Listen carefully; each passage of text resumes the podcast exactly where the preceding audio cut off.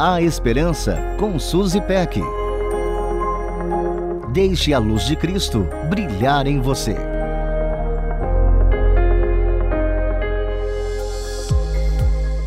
Se tem uma coisa que é democrática na vida é o tempo. Ninguém tem mais nem menos tempo que ninguém.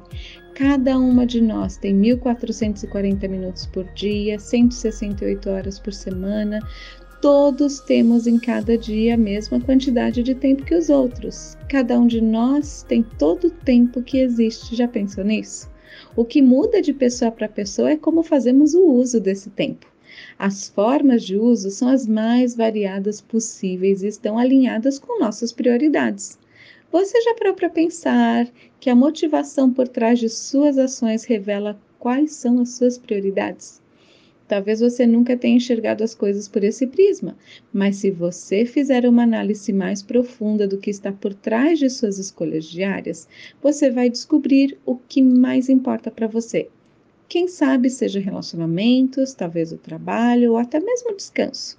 Cada um tem sua própria prioridade e todos nós lidamos com questões urgentes e importantes e precisamos dar conta delas, mesmo que não estejam de acordo com as nossas prioridades. Por isso é essencial administrar nossas horas e minutos, lembrando que há tempo para todas as coisas. Ninguém gosta de perder tempo, a moeda mais cara do mundo.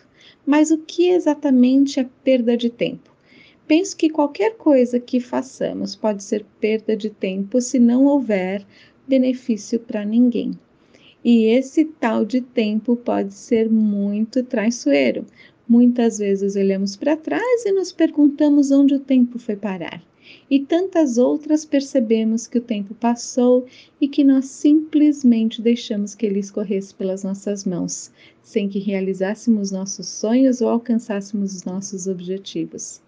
É preciso saber viver e viver com intensidade e propósito.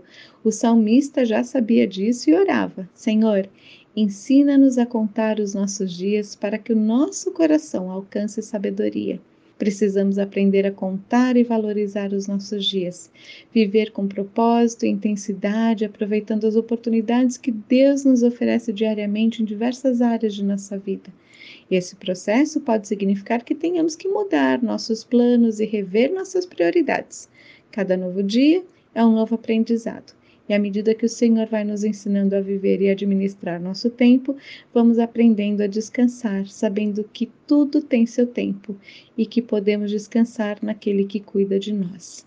Lancem sobre ele toda a sua ansiedade, porque ele tem cuidado de vocês. A Esperança com Suzy Peck. Deixe a luz de Cristo brilhar em você. Para conferir esse e outros conteúdos, acesse transmundial.org.br.